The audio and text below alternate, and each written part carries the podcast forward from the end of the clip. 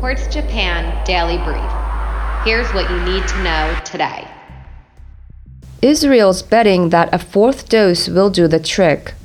The US, whose Omicron case count just topped Delta's peak, is keeping an eye on how well Israel battles the new variant before it decides to follow suit. A study showed Sinovac boosters aren't effective against Omicron.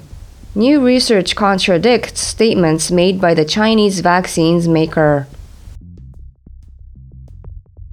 Intel apologized to its Chinese customers. The US chipmaker had been struggling with boycotts after it tried to distance itself from Xinjiang suppliers.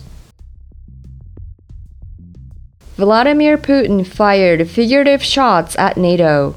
The Russian president used his press conference to make what many see as an ultimatum, while Russian mercenaries were deployed to help separatists in eastern Ukraine. Turkey's state banks intervened to help the lira.